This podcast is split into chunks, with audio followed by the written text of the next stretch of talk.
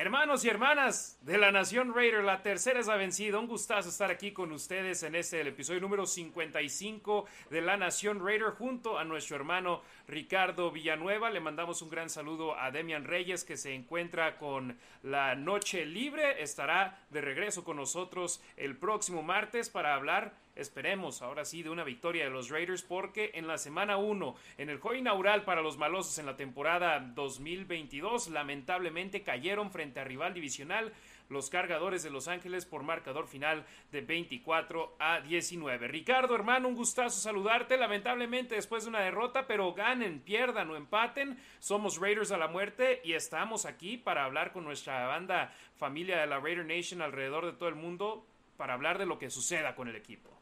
Es correcto, para apoyarlo, ¿no? Más que nada, también obviamente para informar de la Nación Raider para la Nación Raider.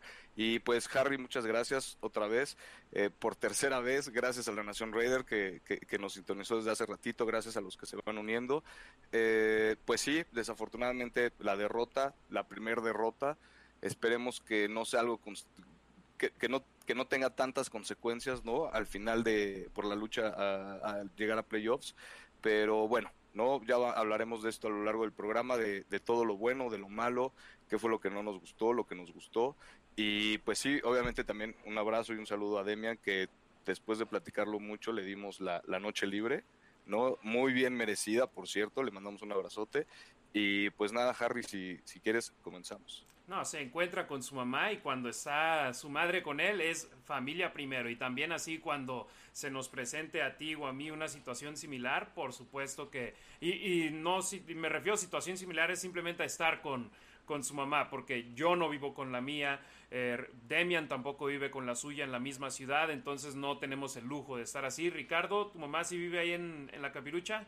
Sí, justo estábamos planeando hace ratito, dentro de 15 días, a ver si eh, armábamos unas, este, un pozolito o, unas tortas ahogadas, porque fue a Guadalajara, entonces se trajo el pancito, entonces, este, se me está haciendo agua la boca, Harry, perdóname, pero este, tú a mí también. Entonces, este, sí, sí tengo, afortunadamente tengo ese lujo tengo ese lujo de ver a mamá. Por supuesto. cuando pueda. Suertudote, disfrútala de gran manera. Yo le mando un beso a la mía hasta Torreón. Demian, qué bueno que tienes a la tuya junto a ti en estos momentos. Saludos a toda la banda que nos está empezando a dejar comentarios en nuestras plataformas de Facebook, en Twitch, en YouTube, en Twitter. Simplemente respondan al video que, en el cual nos están viendo en vivo en estos momentos. Si es mientras estamos en vivo, también daremos un repaso ahí. Eh, para leer su comentario, una donación, lanacionraider.com, no importa qué tan grande o chica sea, aquí le estaremos dando lectura a su comentario completo, leeremos sus preguntas siempre y cuando nos dejen una donación, porque si no, vamos a estar como los últimos dos años que duramos aquí al aire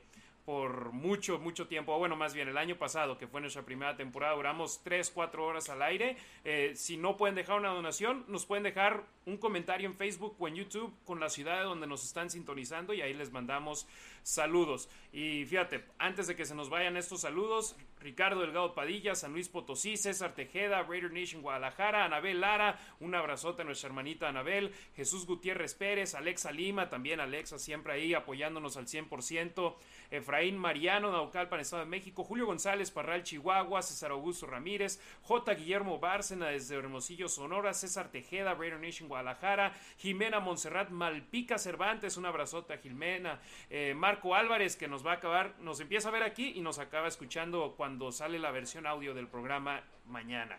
Leonardo García Orozco, Trip JT, Mexquitilpan, Querétaro, o perdón, Santiago, Mexquitiltitlán, Querétaro.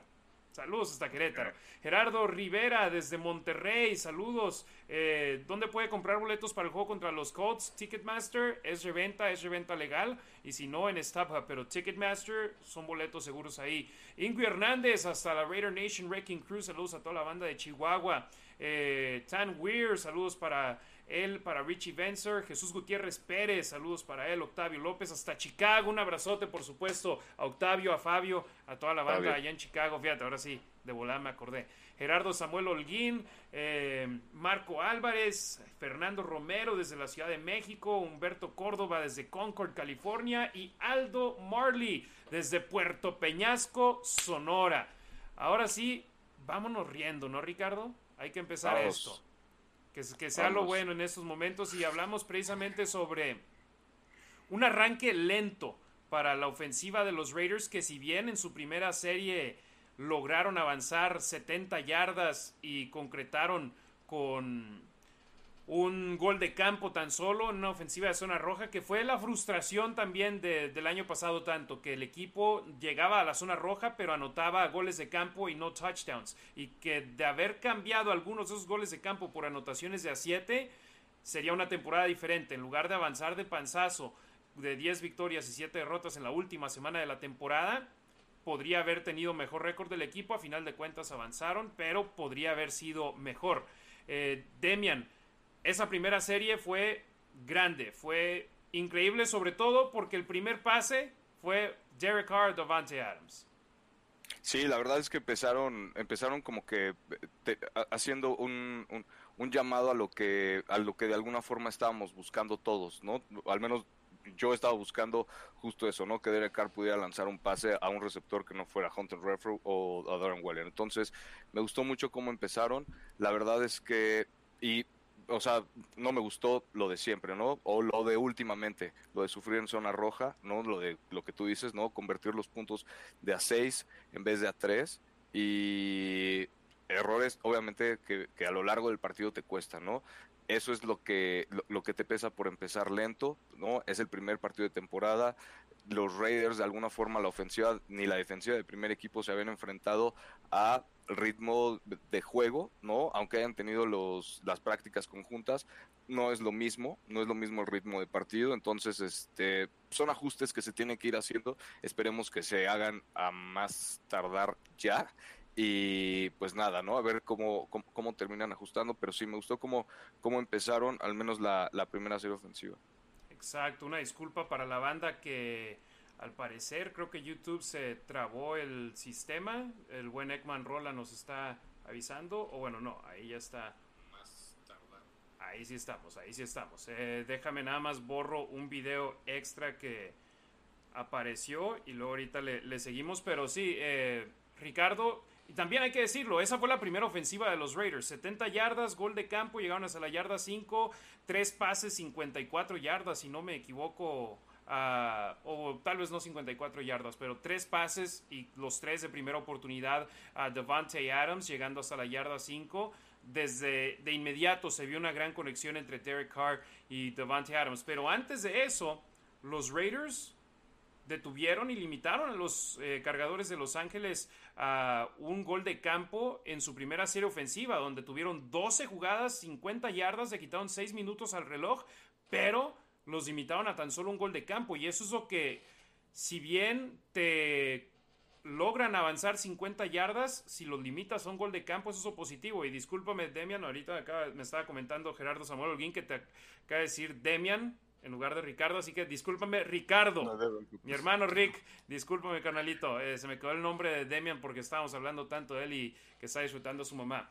Eh, mi Rick, pero también esa primera serie de la defensa, bien, limitarlos a un gol de campo y posteriormente le das oportunidad a tu equipo de poder anotar puntos e irse al frente. Lamentablemente solo consiguieron de a tres. Y luego, ¿qué siguió después de ahí? Tres y fuera defensivo del conjunto de los Raiders. Pase incompleto de Herbert, pase completo de. Perdón, pase de tres yardas de Herbert, pase de cinco yardas de Herbert y después en un acarreo de Austin Eckler, los Raiders detuvieron al corredor de los cargadores para obligar a una patada de espejo. Y yo decía, oye, esta defensa era lo que queríamos ver, ¿no? Que no fuera una defensa como la de Gus Bradley, que era un, un piso alto pero también el techo también era bajo. Entonces, o sea, no, no podía crecer mucho la defensa. Y esta defensa hemos visto momentos desde el primer juego donde sí vemos crecimiento y donde en la segunda mitad te anotaron un touchdown en su primera serie ofensiva los cargadores y no volvieron a anotar puntos en ese partido. Sí, se terminaron ajustando muy bien, ¿no? Justo igual, empezaron de a poco, pero terminaron cerrando muy bien. La defensa igual no que de alguna forma en los últimos partidos o en las últimas temporadas sacándole la chamba a la ofensiva no aunque sea ellos eh, siguen haciendo su chamba y es lo que cuenta ¿no? Ya es independiente si la ofensiva hace su, chamba, pero ellos están cumpliendo e, en, limitar al equipo rival en generar puntos en este nuevo esquema defensivo, con muchas nuevas caras en este nuevo esquema defensivo, con, obviamente, como es un nuevo esquema defensivo, es porque trae un a un coordinador defensivo nuevo, ¿no? Entonces, todos estos, a pesar de todos estos cambios y de que es una defensiva joven, eh, igual me gustó mucho, me gustó mucho cómo se vio eh, sólida.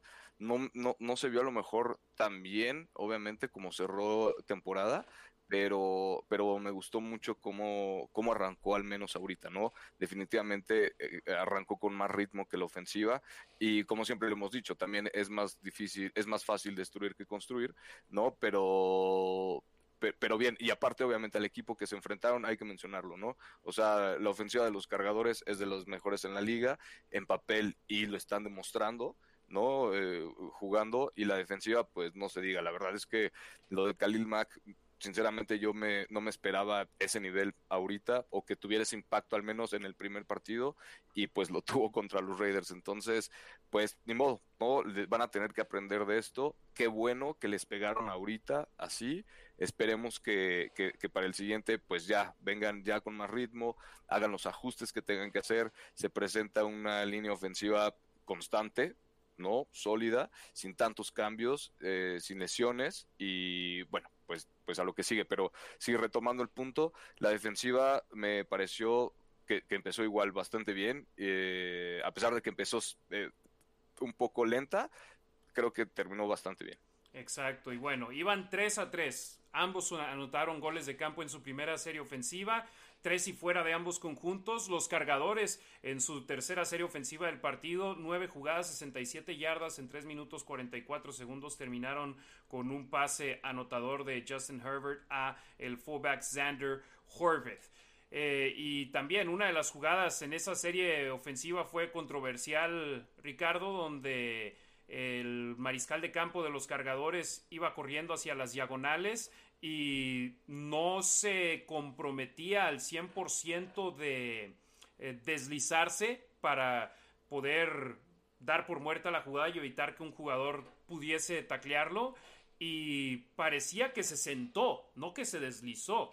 Y Nate Hobbs, también Hobbs intentó no tener el impacto, pero a final de cuentas los árbitros marcan un castigo de roughing the passer, rudeza innecesaria en contra del mariscal de campo y ese castigo cambió lo que hubiese sido una cuarta oportunidad a una primera y gol y los cargadores anotaron fácilmente en esa serie ofensiva. Yo verdaderamente estoy molesto con ese castigo. Fue, fue una situación bastante similar a la de Abram en eh, igual en un primero y diez que le quitaron a Herbert cuando corrió en, ese, en esa jugada, si recuerdas, Herbert sí se deja ir de alguna forma para conseguir el primero y diez. Y Abrams se queda parado porque no sabe qué va a hacer, porque no sabe si de alguna forma se va a vencer, ¿no? Que, para protegerse, o si va a, a conseguir el primero y diez. Y fue algo similar justo en la línea de gol. ¿No? En una situación donde Hobbs justamente no sabe cómo va a reaccionar. Se podría esperar lo que fuera del coreback, y más siendo un coreback tan fuerte y siendo un coreback que corre, ¿no? La verdad es que se vio, aparte, creo que se vio muy tibio. Yo me hubiera dejado ir, pero bueno, creo que Herbert por algo lo hizo, ¿no? Sí. X, pero, pero creo que, creo que fue por ahí, o sea, definitivamente es, es como un albur, porque no sabes tú como defensivo qué es lo que va a terminar haciendo el coreback, ¿no? Entonces estás jugando e, en esa arma, con esa arma de dos filos, en la que pues no es imposible reaccionar a tan corta distancia cuando tienes al coreback justo en tus narices, ¿no? Entonces es bastante complicado, sí, obviamente entiendo la molestia, comparto la molestia y, y, digo, o sea, es qué desafortunada situación que, que, pasó tan, tan cerca de, de, la zona de gol y tan temprano en el partido, ¿no?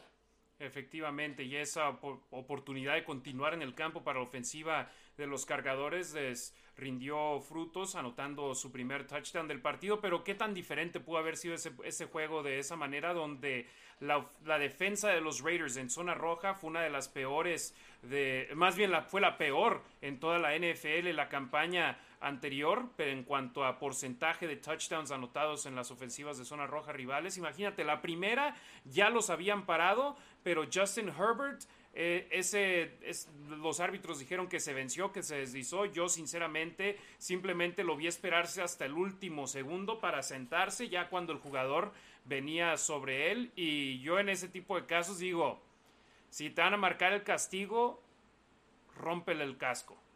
Vétele con todo y de todos modos el castigo van a ser 15 yardas. Pues sí, pero si por ahí, por no sé, por quererte manchar, le pegas en el casco, te expulsan, ¿sabes? Y, y, más, y más contra los Raiders, y, o sea, digo, creo que tenía todas las cartas como para que los árbitros, si hubiera hecho él un poquito más, creo que sí, o sea, lo hubieran podido expulsar o le hubieran podido decir algo.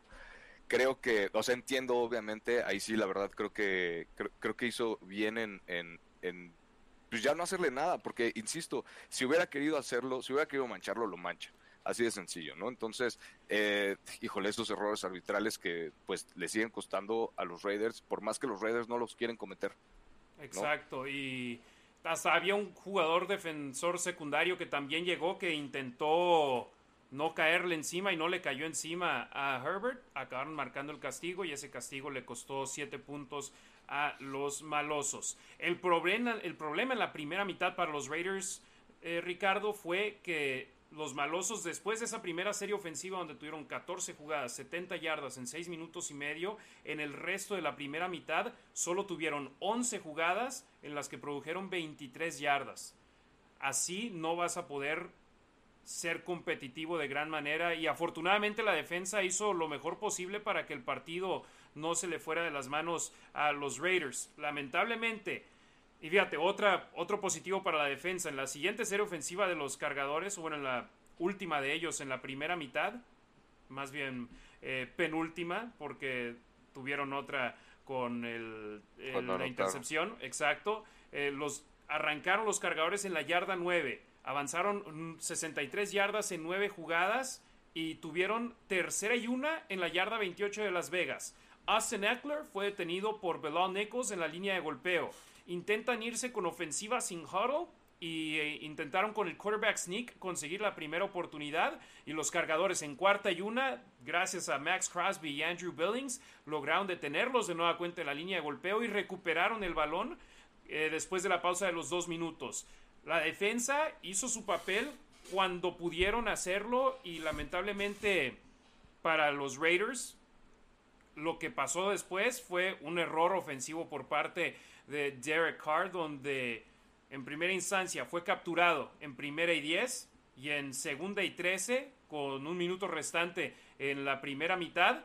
Carr lanzó un pase hacia Darren Waller, pero fue demasiado corto y Drew Tranquil lo interceptó y los cargadores arrancaron en excelente posición de campo en la yarda número 31, prácticamente donde habían perdido el balón en esa cuarta oportunidad. Entonces, en primera instancia, su defensa los paró pero la ofensiva entregó el balón de regreso a los cargadores y algo que hablé durante las claves del partido en la transmisión de radio, pero también aquí en el video que les compartí en la Nación Radio la mañana del domingo, Ricardo, eran los talones de Aquiles, que para los Raiders han sido pérdidas de balón y castigos.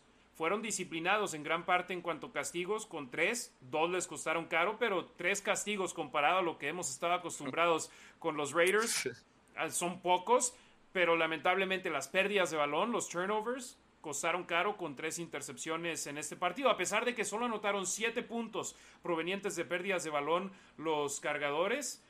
Lamentablemente creo que son más los puntos que le costaron anotar a los Raiders que los que les anotaron ahí. Sí, mira, fíjate, los las últimas cuatro jugadas de Derek Carr en la, en la primera mitad. En la penúltima serie ofensiva fue un pase completo a Mira Abdullah. Eh, después fue cuando tuvo el sack por Khalil Mack, la pérdida de 7 yardas, y despejan. Luego vuelve a tener la bola y es el sack otra vez de Khalil Mack por la pérdida de, 3 yardas y la intercepción. Las últimas cuatro jugadas no sumaron ni una yarda, ni una yarda en dos drives de la segunda, de los últimos dos minutos o en el segundo cuarto. Y obviamente los puntos que no haces te los hacen, ¿no? Y ahí está. Y cuando le das la bola o cuando le das la oportunidad a un equipo que tiene tanto talento, que está de casa, eh, que está jugando en casa, que, que viene de alguna forma dolido por esa derrota que los dejó fuera de, de, playoffs, pues obviamente no les puedes dar tantas oportunidades, ¿no? Y pues los Raiders lo hicieron, ¿no? La defensiva pues no puede parar todo, ¿no? También obviamente pues este, se cansan, no pueden estar tanto tiempo dentro del campo y los Raiders tienen que aprender a manejar el, el, el, el, reloj de juego y obviamente a generar puntos y es cosa que no hicieron al menos en la primera mitad. Efectivamente, y lamentablemente esa pérdida de balón fue la que les costó a los Raiders siete puntos con una anotación donde Ricardo, a mí me pareció muy eh, buena esa serie ofensiva de los cargadores de Los Ángeles porque sí, fueron tan solo dos jugadas, pero corrieron el balón para ocho yardas, prácticamente poniéndose en posición de gol de campo los cargadores, pidieron un tiempo fuera, era segunda y dos desde la 23 de los Raiders, ¿y tú qué esperarías en segunda y dos eh, con 35 segundos restantes? En mi opinión, un acarreo para mover las cadenas o un pase corto para poder pensar en avanzar más para ponerte en posición favorable para conseguir un touchdown. Y los cargadores hacen lo opuesto. Van por la anotación en esa jugada, tenían dos tiempos fuera restantes, todo el mundo piensa que van por algo corto, ¡pum! Van a lo largo y esa sorpresa les acaba rindiendo frutos con esa anotación y se van al medio tiempo ganando por 14. Sí, inclusive justo con eso, ¿no? Para mí eso es clave, que hayan tenido todavía dos tiempos fuera, ¿no? Te esperas a lo mejor otro tipo de jugada, igual un pasecito al centro, ¿no? De alguna forma acercar un poco más a, tu pateador, sabiendo que restan menos de 50 segundos en el reloj y que pues obviamente ya estás tan cerca que al menos tienes que asegurar los tres puntos. Entonces, totalmente de acuerdo. El descontón de 23 yardas, ¿no? Que pues obviamente vuelvo a lo mismo, con un coreback que tiene esa efectividad, perdón, y esa línea ofensiva renovada también, obviamente, y vuelvo a lo mismo, se insisto, la defensiva acaba de salir del partido, no acaba de salir del campo, entonces, obviamente los meten, saben en dónde, saben que, que, que, que Crosby no puede estar tanto tiempo tampoco en el, en el campo porque está metiendo constantemente presión a la línea ofensiva y a, Herbert. Entonces, de alguna forma tienen que hacer algo rápido, tienen que sacar puntos y lo hicieron. No vieron por ahí dónde está la debilidad de los Raiders, la aprovecharon y pues ahí están, ¿no? Los siete puntos, otros siete puntos más. Efectivamente, y fíjate, mi estimado Ricardo, una estadística que eh, no sé cómo le hicieron una página de internet, consiguió mi cuenta de correo electrónico y me han estado mandando correos y la verdad muchos los ignoro, pero me llamó la atención el título de uno donde decía las ofensivas de equipos que usaron a sus titulares durante la pretemporada arrancaron la, eh, la semana 1 de la NFL con buenos números y se vieron bien. Los que no arrancaron con su ofensiva titular en la pretemporada, los que no usaron titulares en la pretemporada, más lentos y compartieron estadísticas. Y le mando un saludo a Christopher Bone de Bet Ohio, que es la página de donde conseguí estas estadísticas. Los que jugaron la pretemporada con titulares terminaron, fueron un total de 22 equipos, o sea, 10 no utilizaron a titulares. Entre los 22 equipos que sí utilizaron titulares en la pretemporada, terminaron con marca ganadora, 12 ganados, 8 perdidos, 2 empates. Puntos anotados en promedio por esos 22 eh, equipos, 23 puntos por partido. Yardas conseguidas por esos equipos que sí jugaron en la pretemporada con titulares, 357.2 yardas. Primeras oportunidades conseguidas en promedio, 21.4.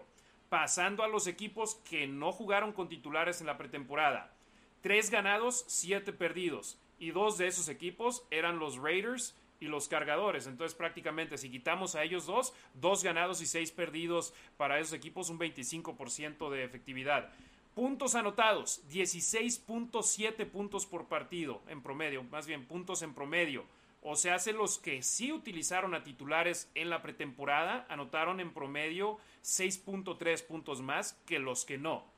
Yardas, los que sí utilizaron a los titulares consiguieron 25.6 yardas más y consiguieron 2.4 primeras oportunidades más.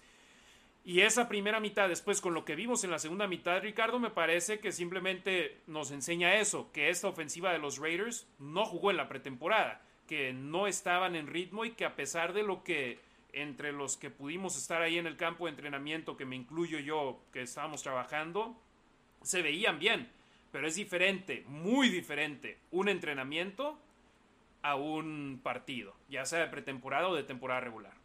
Sí, sí, totalmente de acuerdo. Lo que decíamos al principio del programa, ¿no? El, ritmo y que no es lo mismo, por más que nada más tuvieron una práctica conjunta con, con un equipo rival y fueron con, con los Patriots.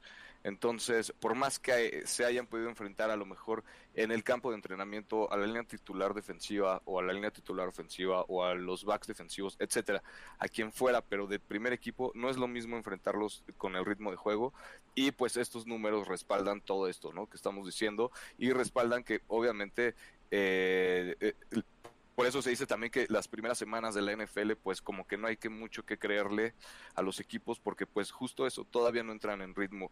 Y tiene toda la razón, o sea, creo que los números respaldan definitivamente esto y poco a poco durante el partido creo que al menos se vio con la defensiva justo eso, ¿no? Que empezó un poco lento y, cerró bastante fuerte y el ritmo de la ofensiva es un poco más complicado obviamente agarrar el ritmo y más cuando tienes esta rotación en la línea ofensiva, ¿no? Estaba viendo, jugaron en total obviamente los siete linieros ofensivos que fueron, uh, que se vistieron en, para el partido y la única, el único lado que tuvo rotación obviamente fue el lado derecho, ¿no? El tackle derecho y el tackle y el guardia derecho fueron los únicos que estuvieron rotando y pues con eso, este, pues es complicado trabajar, ¿no? Obviamente es una indicación clara, yo creo, de que pues aún no está definida todavía la línea ofensiva titular y pues pero ya estás en temporada, entonces es algo en el que tienen que meterle aún más ritmo, creo. Por supuesto, saludos al buen Octavio López que nos dejó aquí un comentario y en breve le estaremos dando lectura aquí en La Nación Raider. Está, eh, gracias por la donación. A mi parecer perdimos por errores propios. No fuimos superados como muchos esperaban. Aún así tendremos buena temporada. Hubs y Adams los mejores. Me gustó que eh, me gustó. Tuvimos para ganar. Ahí estaremos el 4 de diciembre. Y por favor avisa cuando andes por acá, Octavio, para poder saludarnos, tomarnos una foto y ahí cotorrear un ratito. Si quieren que leamos su comentario así como lo acabamos de hacer con el doctor, como el de Octavio López, simplemente vayan a la página de internet lanacionraider.com eh, y los lleva a la plataforma de Streamlabs donde pueden dejar una donación eh, por medio de PayPal y con PayPal pueden utilizar ya sea tarjeta de débito o tarjeta de crédito y estaremos dándole lectura aquí a sus comentarios. Octavio López siempre nos está apoyando aquí y si no pueden dejar una donación, que también lo entendemos, no se puede siempre, pueden dejarnos un comentario y de dónde nos están sintonizando y les mandaremos un saludo en cuanto tengamos la oportunidad de hacerlo. Gracias, gracias a todos ustedes que están aquí al pendiente con nosotros y pues al medio tiempo los Raiders perdían 17 puntos a 3 y Ricardo, yo sinceramente, quedándole 35 segundos a la primera mitad, yo pensaba, estás abajo por dos posesiones, busca la manera de llegar a la mitad del campo e intenta un gol de campo largo. Sobre todo con las armas ofensivas que tienes, busca hacer algo antes del medio tiempo. Y los Raiders corrieron el balón para una yarda, se fueron al medio tiempo perdiendo por 14. No sé tú. Híjole, de, no sé, siempre eh, creo que, que cuando alguna vez leí que cuando te dan la oportunidad, cuando tienes la bola, siempre tienes que intentar generar puntos, ¿no? No importa la situación, el chiste es que si tienes la oportunidad, tienes que intentar generar puntos. Y concuerdo con, con lo que dices. Ahora, digo, híjole, quién sabe eh, por qué lo hicieron así, me hubiera gustado eso, ¿no? Que intentaran algo más, sabiendo que ya es temporada, sabiendo que es un rival divisional, sabiendo cómo de complicado justo está la división y cómo está la conferencia y cómo está toda la liga, ¿no? Creo que, me hubiera gustado eso, que hubieran intentado algo más que, no sé, acercarse un poquito más. Digo, tienen un excelente pateador los Raiders, entonces trae una racha súper buena, entonces no sé por qué no darle un poquito más de oportunidad a generarte confianza como equipo, generar puntos de la forma que sea, ¿no? Y, y cerrar de una forma decente la primera mitad. Pero bueno, no sé, por algo yo no estoy ahí y, mira, yo no llamo las jugadas. Yo siempre busco entender el por qué hacen las cosas los entrenadores y volteo y veo y digo, ok, la ofensiva generó 23 yardas en 11 jugadas después de la primera serie ofensiva de los Raiders. Tal vez el coach dijo, vamos al medio tiempo, reajustamos y en la segunda mitad buscamos darle la vuelta, porque por lo pronto no hemos hecho nada y quien quita y acabamos lanzando otra intercepción o teniendo un fumble y extienden su ventaja antes de irnos al medio tiempo. Entonces, Tal vez eso fue lo que pensó Josh McDaniels. Nos vamos así abajo por 14 y buscamos remontar, que lo hicieron bien arrancando la segunda mitad. Pero antes de hablar de la segunda mitad, mandamos aquí a, saludos a la banda que nos está sintonizando en vivo en estos momentos. Eh, me parece que el último con el que me quedé fue con... Eh, Carlos Caudillo, saludos desde la Ciudad de México, Tacubaya, Leo Dorantes, Just Print Baby, gracias por sintonizarnos, Alexandro Díaz, Raider Nation Costa Rica, saludos Mae, saludos al buen Harley que siempre está Harley, saludos. Ekman Rola también, al buen Ekman, siempre, siempre eh, al pendiente con nosotros. Eh, él fue el que nos dejó el comentario, hay bandita en YouTube. el, mm, sí estamos en vivo en YouTube, el problema es que se inició otra transmisión y dice que está pendiente. No, está ya otro video ahí. en breve intentaré cambiar eso. Eh, Gerardo Samuel Holguín mencionó que le había hecho eh, Demian a Ricardo, Las Vegas Raiders. Saludos a él. Monjanes de Villanueva. Hola, saludos, mándenme saludos. Besos a Rasgit.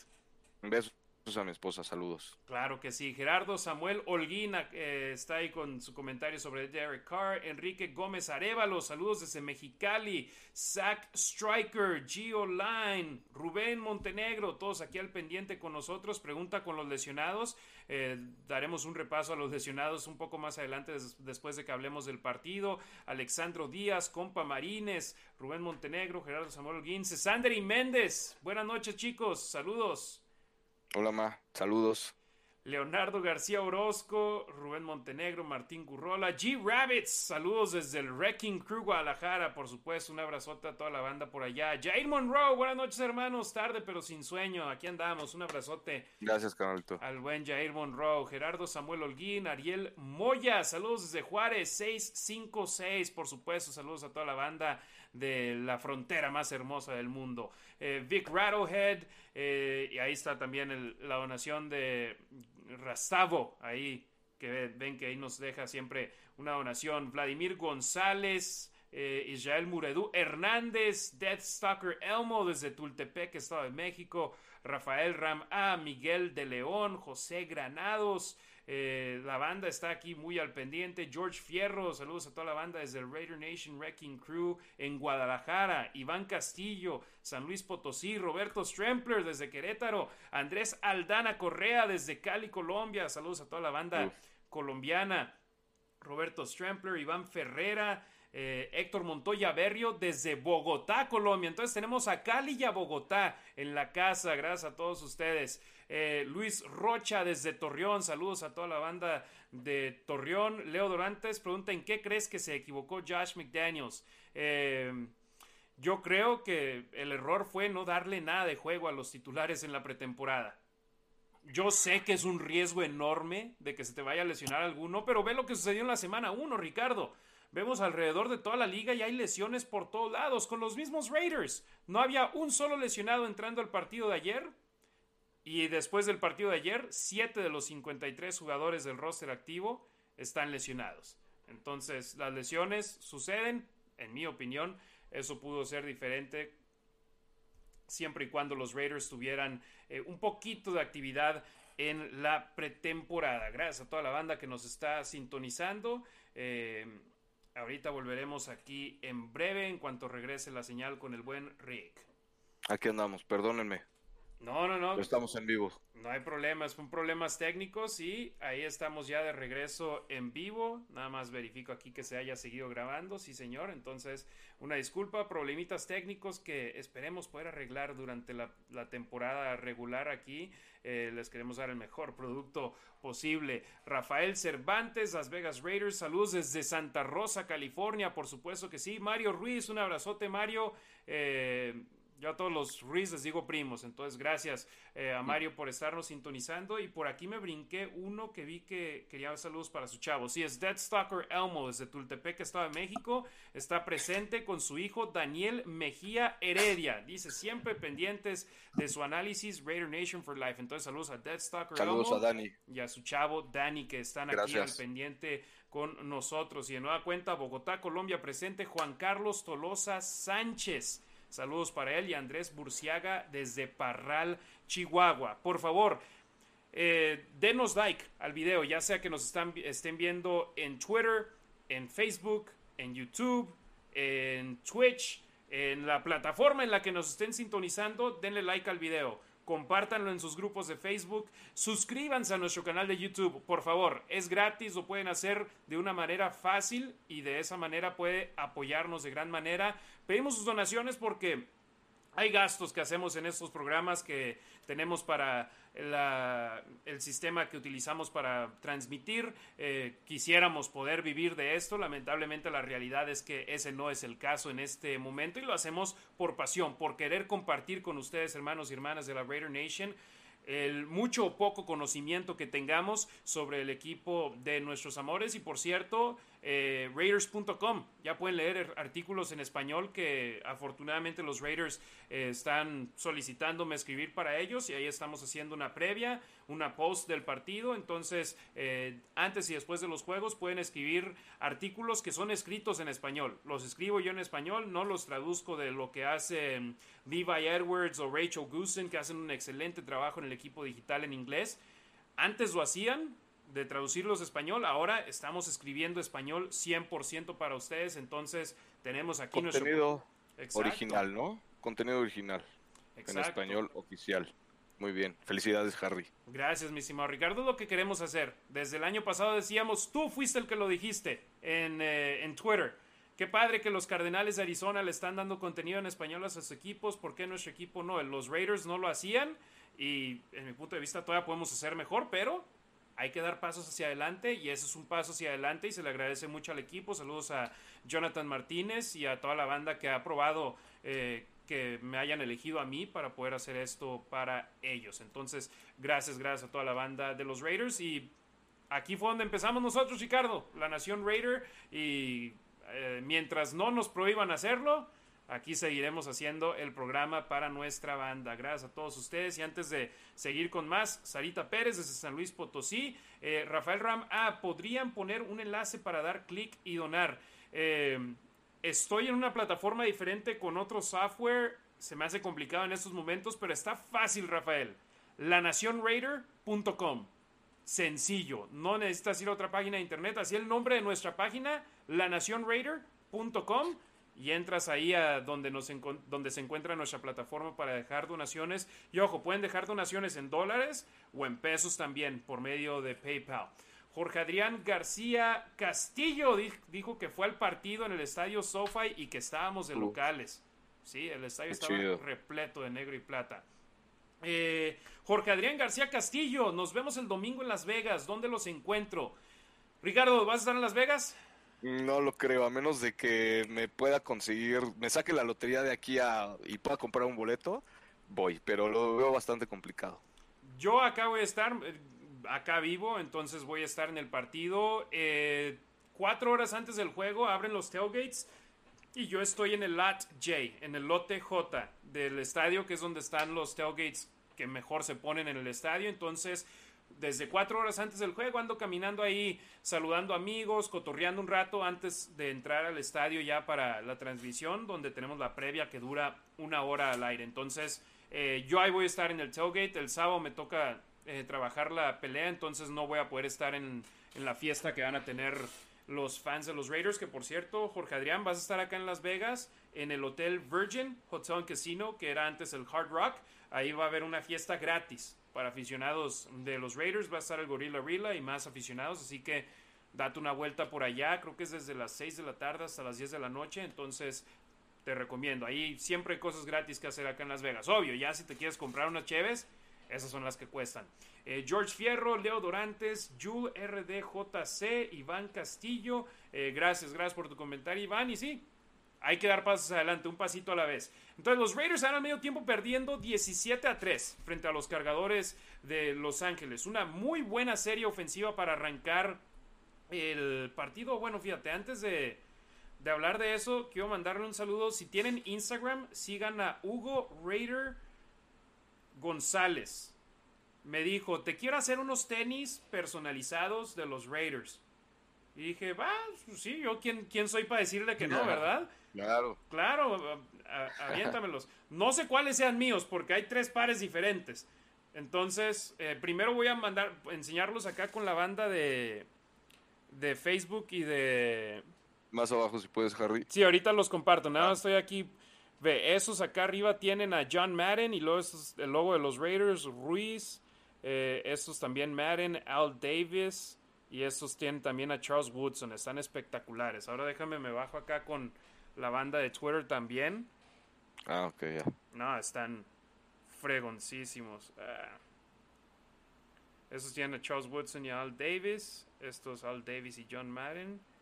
Y estos a John Madden y hasta dicen Ruiz ahí. Entonces, saludos y sigan, síganlo en al buen Hugo Raider González en Caleb, Caleb's Customs 7405. C-A-L-B, perdón, C-A-L-E-B, Caleb y luego una letra S, Customs 7405. Están espectaculares esos tenis y si me lo topo el sábado en la pelea del Canelo o cuando llegue acá a Las Vegas y los puedo tener desde el domingo en la mañana, los voy a traer puestos el domingo en la mañana. Están increíbles. Muchísimas gracias a Hugo Raider González. Síganlo, ordenen ahí unos tenis porque están fregoncísimos. Ahora sí, se van al medio tiempo perdiendo 17-3 los Raiders, pero ellos patearon el, el ovoide para arrancar el partido, así que recibieron la patada de salida en la segunda mitad ¿Y qué sucedió para el conjunto negro y plata? Cinco jugadas, 75 yardas en dos minutos con 21 segundos. Eh, los primeros dos pases en esa segunda mitad, en esa serie ofensiva, fueron pases de 11 yardas a Devante Adams y de 41 yardas a Devante Adams. Que Ricardo, yo los partidos de visitante los narro desde una estación de radio acá en Las Vegas y estoy viendo una pantalla. Cuando completa la recepción de Devante Adams en la mitad del campo, lo veo completamente solo, completamente abierto.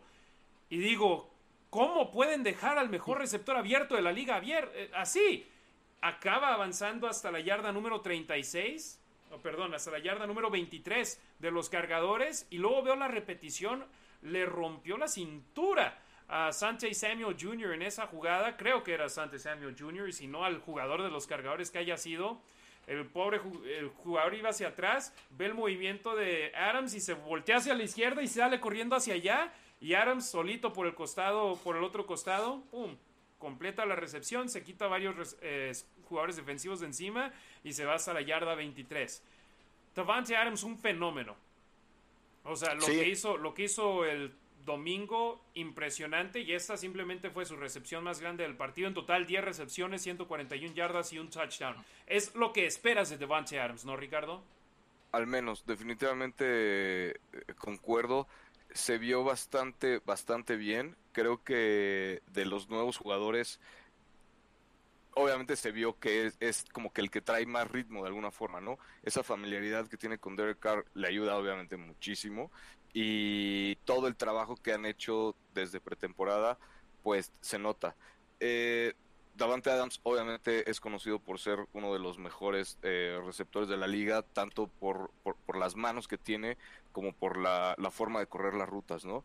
Y justo esto lo que estás comentando, en esta ruta en la que él hace como que la finta de que va hacia adentro y termina de alguna forma solo, pegado a la banda, pues obviamente es lo que necesitaban los Raiders de alguna forma desde hace temporadas, ¿no? Desde que Derek Carr estaba obviamente de coreback. Entonces, eh, pues sí, un fenómeno lo que, lo que se espera de él, ¿no? Ese tipo de, productividad. Por ahí eh, los pases que no completó, digo, obviamente claramente se vio que fue el receptor preferido del partido por, por Derek Carr.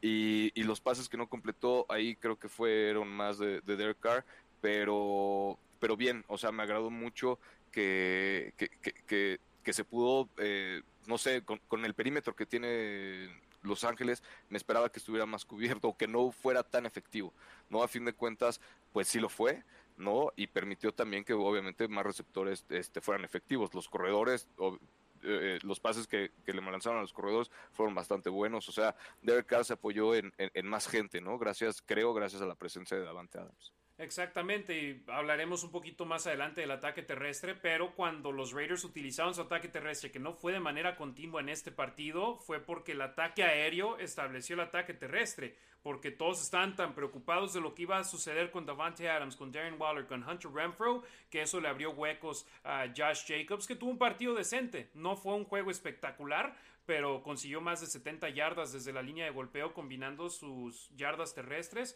y sus yardas aéreas. Entonces, eh, para... Y para, perdón, y para como, para como terminó la primera mitad, con creo que 12 yardas corriendo nada más, creo que se recuperó, ¿no? De alguna forma. Exactamente, y los Raiders después de esa jugada grande de Devante Adams de 41 yardas. En primera y 10 corrieron para 5 yardas con Brandon Bolden. Pase incompleto en segunda y 5, pero en tercera y 5 un pase bombeadito, eh, la denominada wheel route eh, para Brandon Bolden que estaba abierto, le ganó la partida a su defensor y completó la recepción anotadora. El primer touchdown de los Raiders en esta temporada 2022 no podía ser de otra manera, ¿no, Ricardo?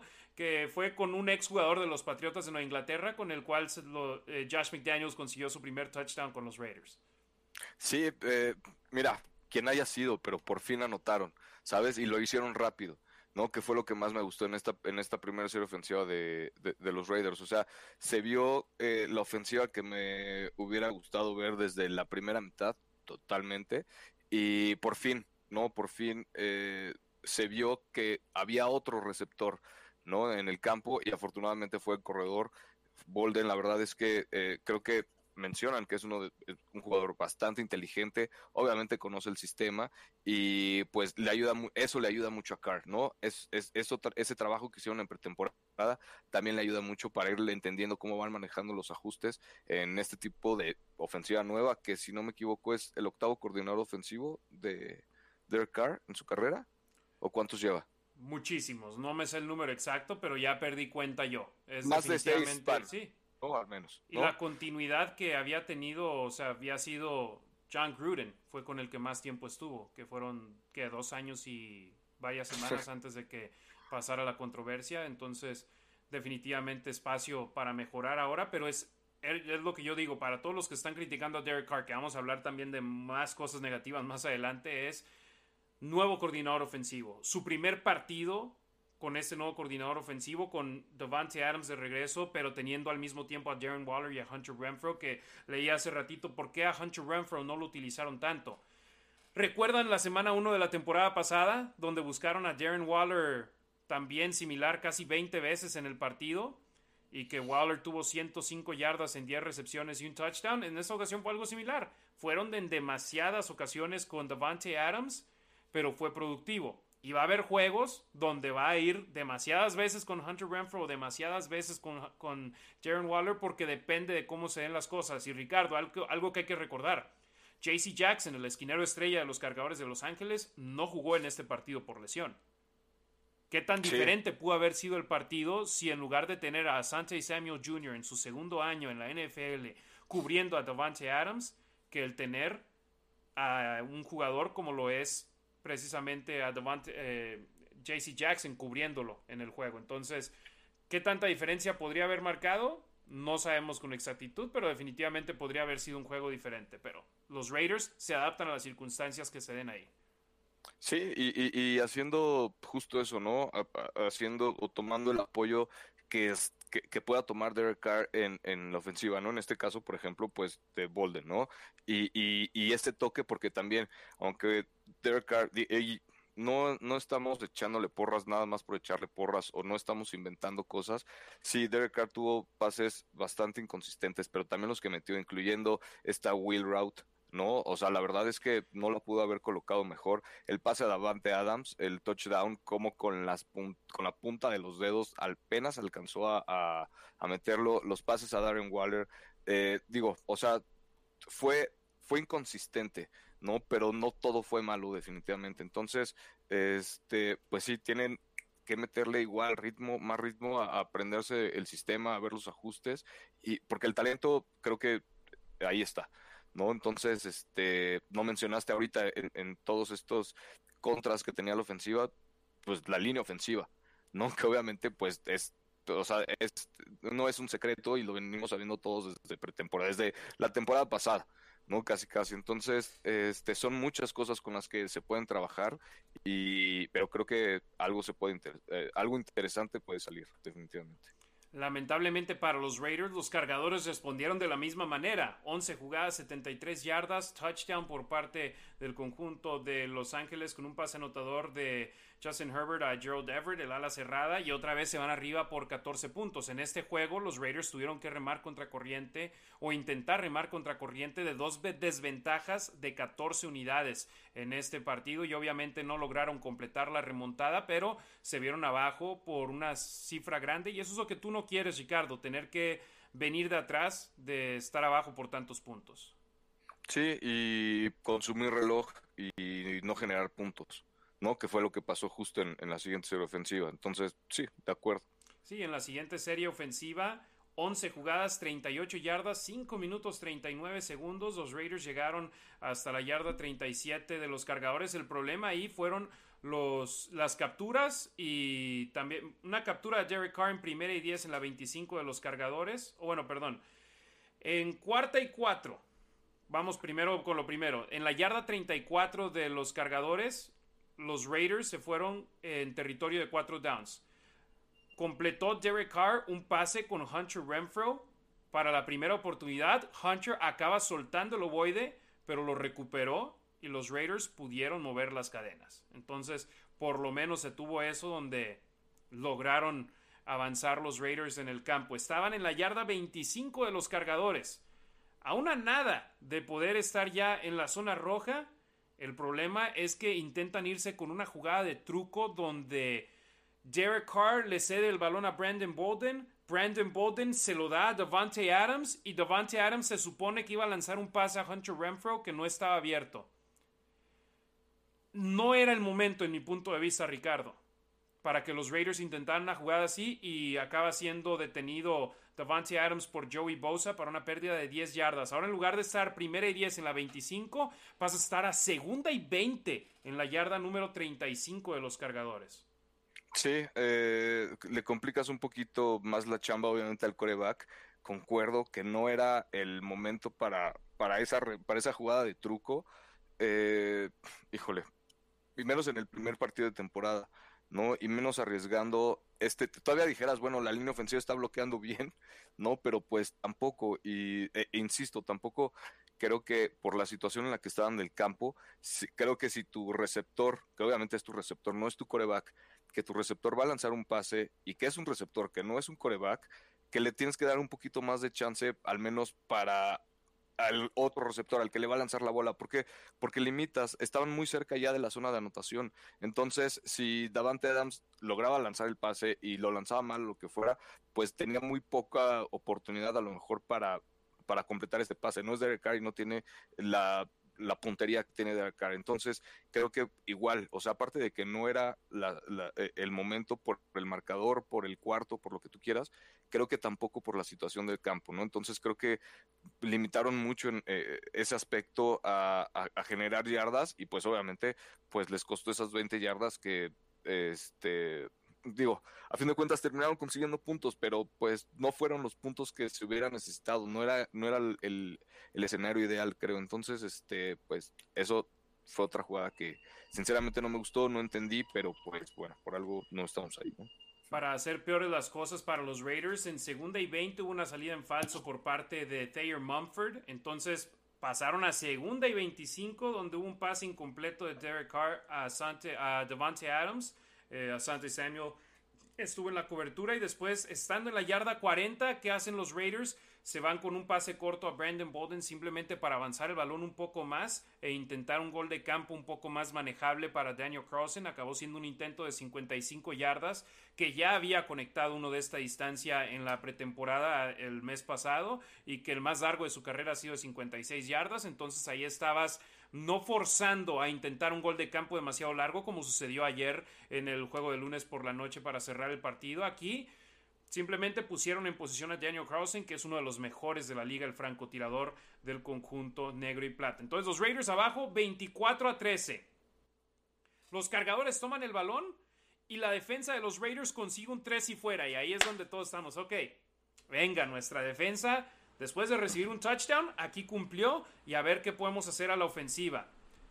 Pues los Raiders Primera y 10, movieron las cadenas con un pase de 10 yardas a Darren Waller. Primera y 10, movieron las cadenas con otro pase más largo a Darren Waller y están ya en la yarda número 33 de Las Vegas. Pero posteriormente eh, hubo un pase largo intentado a Devante Adams, donde Adams estaba completamente abierto en las diagonales, pero Derek Carr lanzó un pase no, no lo suficientemente largo un poco retrasado y esto permitió que Asante Samuel Jr. interceptara el ovoide y los Raiders arrancaron otra vez con la defensiva en el campo, pero esa intercepción, mi estimado Ricardo, sucedió en la primera mitad en el segundo cuarto.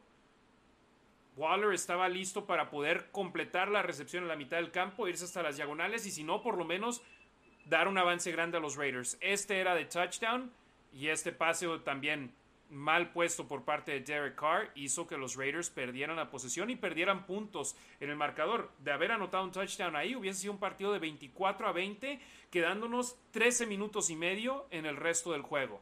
Y obviamente ese no fue el caso. Y por cierto, se nos olvidó mencionar, en la primera serie ofensiva, Carr tenía abierto a Darren Waller en tercera y gol, pero lanzó un pase retrasado que Waller no pudo regresar para acorralarlo y por eso se conformaron con un gol de campo. Entonces ahí cuéntale, son tres pases de Derek Carr al momento que definitivamente pudieron haber sido eh, que cambiaran la historia de este juego. La intercepción al final de la primera mitad si esa no sucede y por lo menos no anotas puntos o un gol de campo, te vas al medio tiempo perdiendo por menos que los 14 puntos que se fueron perdiendo. Si anotas un touchdown en tu primera serie ofensiva, te vas al frente en el marcador. Y aquí a cortas distancias. Obviamente nada de eso sucedió, pero Derek Carr necesita ser mejor. Y sabemos que lo puede ser, Ricardo. Sí, sí, totalmente de acuerdo. Y es en donde te digo, es que no, o sea, no, no entiendo qué, qué es lo que pasa porque esa inconsistencia, ¿no? Como esos, el pase, te digo, eh, la, la, ruta a Bolden en el touchdown, los pases que sí le pudo colocar a Waller, que, que, fueron varios, ¿no? Los pases que sí le pudo colocar a Davante Adams, que fueron varios, eh, los pocos que le pudo colocar a Renfro, o sea, o sea, lo que estamos comentando, sí lo puede hacer, ¿no? Porque en, en esas cuando tienes esa oportunidad de, de, de conseguir puntos, ¿por qué lo haces cuando no cuando no es para conseguir puntos y por qué en la zona roja se te complica, ¿no? De alguna forma, o, por qué esos pases, el, esos pases cortos, el que le interceptaron a Renfro y el, y, el otro que se quedó corto con Adams, digo, no, o sea, no, puedo creer que este pase lo haya lanzado Derek Carr. O sea, sinceramente me cuesta un poquito de trabajo creer que, haya sido así, pero te digo, entiendo a lo mejor que pueden ser muchas cosas, ¿no? El ritmo, que la cobertura, que si le llegó antes la línea ofensiva, que lo que la línea defensiva, lo que tú quieras.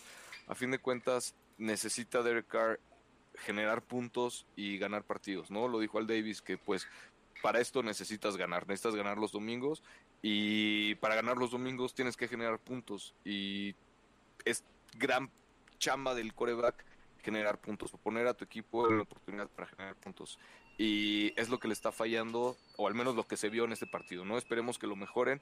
Claramente vemos que sí se puede, que Derek Carr tiene el talento, que Davante Adams tiene el talento, que la línea ofensiva, cuando hace los ajustes o cuando se pone las pilas, pues puede hasta avanzar yardas corriendo, ¿no? Entonces, este, no sé, creo que por eso se me hace tan interesante particularmente esta temporada de los Raiders, porque creo que hay muchas cosas que tienen el signo de interrogación, pero que aún así eh, están en posición para, para demostrar qué es lo que traen, ¿no? Entonces, híjole, complicado, pero pues no sé.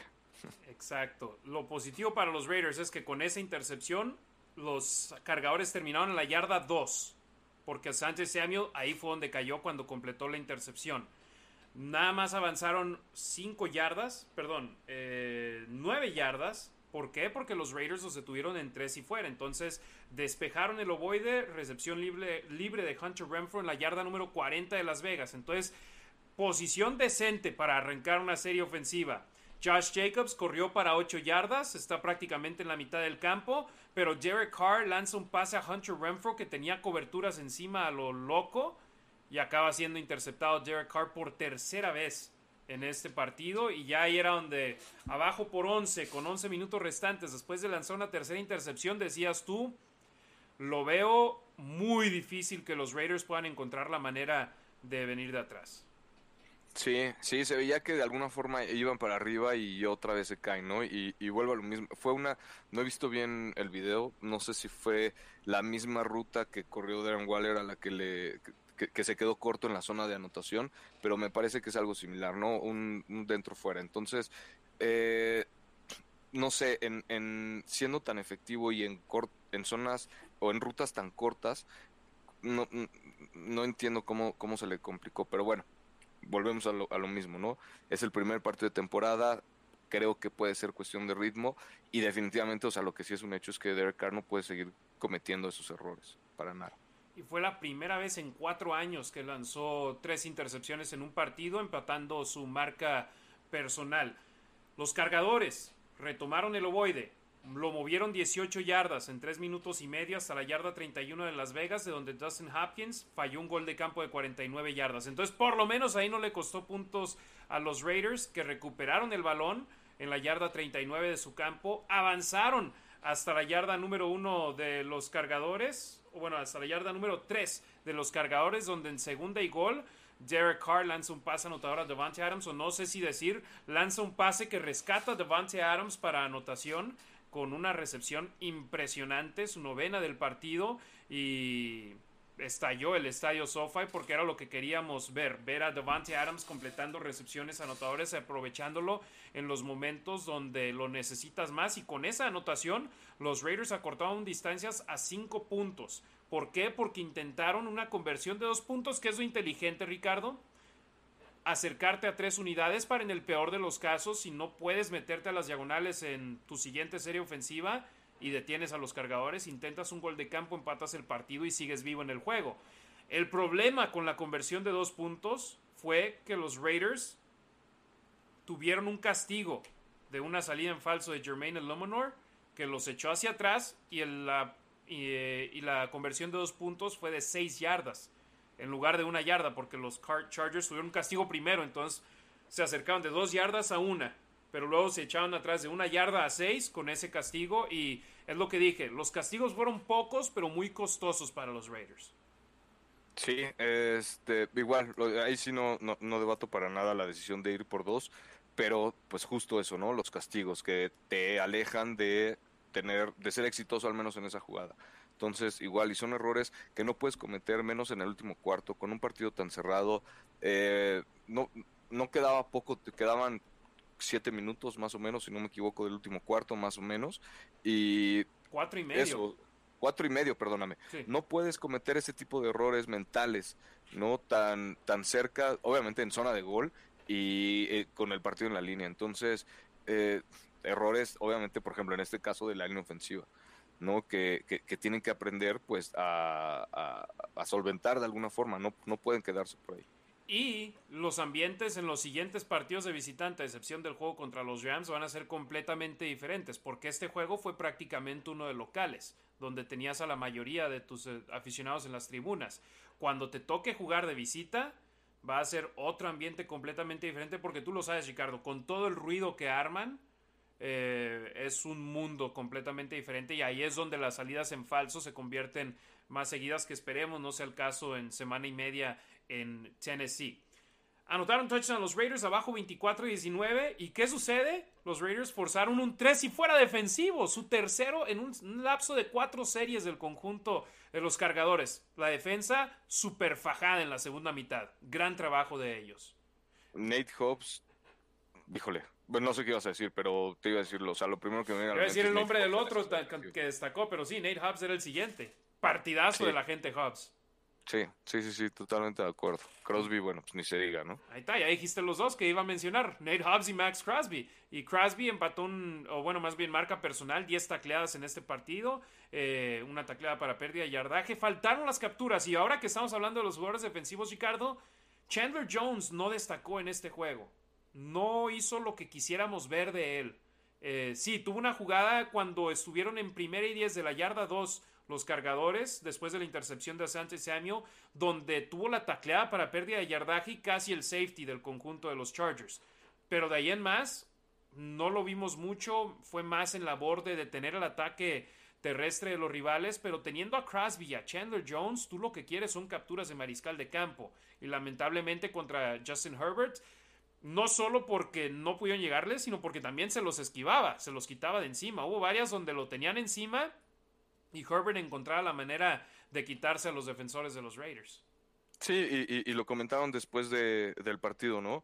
Incluyendo Max Crosby, ¿no? Que, Herbert es eh, un quarterback bastante fuerte, ¿no? Que había ocasiones en las que lo tenía prácticamente abrazado y él encuentra la forma de, de, zafarse, ¿no? Con, con, ese talento, con esa movilidad, pues no puedes hacer mucho, ¿no? Y sí, concuerdo, obviamente no se vio lo que se esperaba de, Chandler Jones, por ahí le recuerdo otra jugada, no me acuerdo si era primera o segunda oportunidad, Eckler, eh, le dan la bola a Eckler del lado izquierdo y Chandler Jones le alcanza a pegar en el pie y con la fuerza que tiene Eckler en, en, las piernas, en, el torso, alcanza a poner la mano y termina corriendo, le termina sacando como otras seis yardas, ¿no? Apenas le, pudo pegar Chandler Jones y no lo pudo derribar. Eh, y te digo, esa es la otra jugada que le recuerdo, pero fuera de eso, la verdad es que no, no tanto.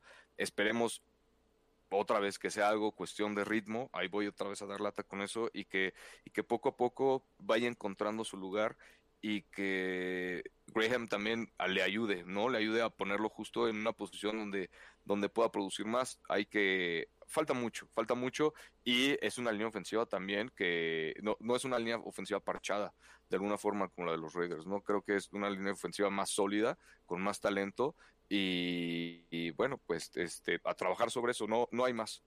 Exactamente, y hablando de la línea ofensiva, después de esa patada de despeje que forzaron los Raiders, los malosos tomaron el balón en la yarda 21.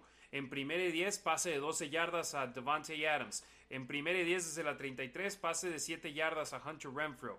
Pero después en segunda y 3 hubo un pase incompleto. En tercera y 3, Derek Carr es capturado por Joey Bosa y Fox y fue balón suelto recuperado por los Raiders en la yarda 35 de Las Vegas. Entonces se fueron a la pausa de los dos minutos con cuarta y ocho desde su yarda número 35.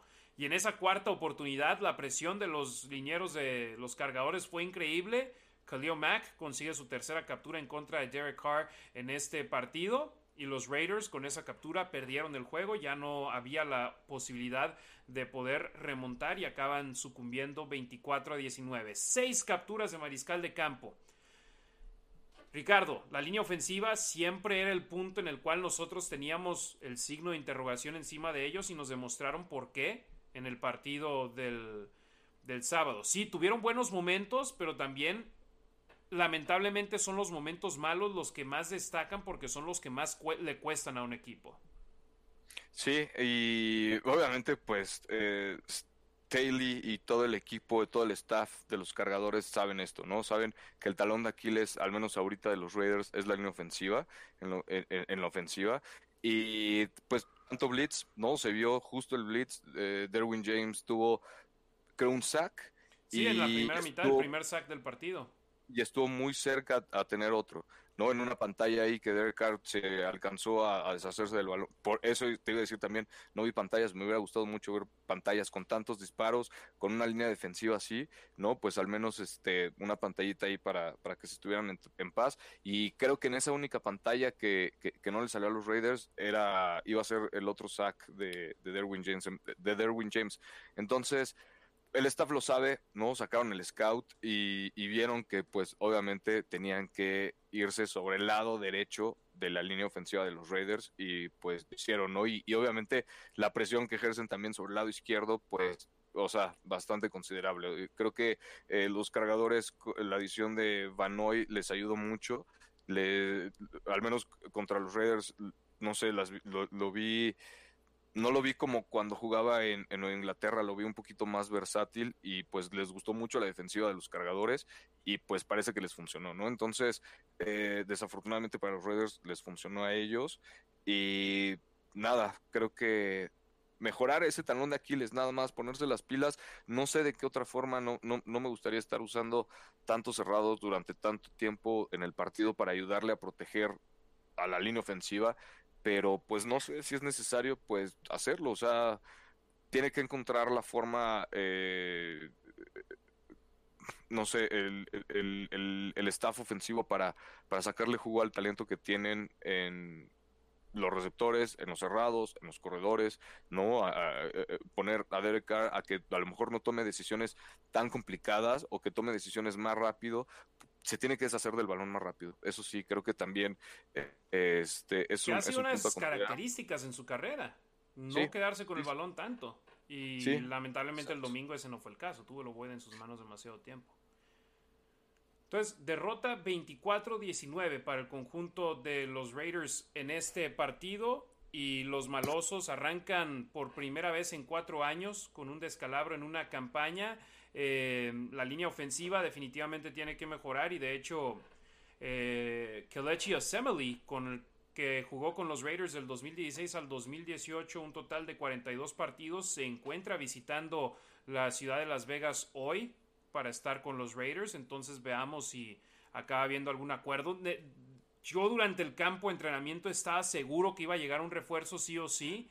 Y se fueron a la semana 1 sin agente libre contratado y sin jugador al cual intercambiaron de otro equipo. Y eso a mí sinceramente me sorprendió mucho. Ahora ya ahí está la primera posible suma a este cuarto de, linieros ofensivos que Lechi Osamely en la ciudad, pero ojo con esto, no ha jugado desde el 11 de octubre del 2020 cuando sufrió lesión de tendones en ambas rodillas cuando jugaba con los jefes de Kansas City. Y además, los Raiders firmarán al centro Billy Price al equipo de prácticas. Cortaron al liniero, al tackle defensivo Cal Pecco para sumar lugar para Billy Price. Él el año pasado disputó 16 juegos, 15 de ellos como titular con los gigantes de Nueva York. Esto después de tres temporadas con Cincinnati, por los cuales fue elegido con el pick 21 del draft del 2018 y jugó tres temporadas con ellos. Entonces llegan, llega ya un centro suplente. ¿Por qué?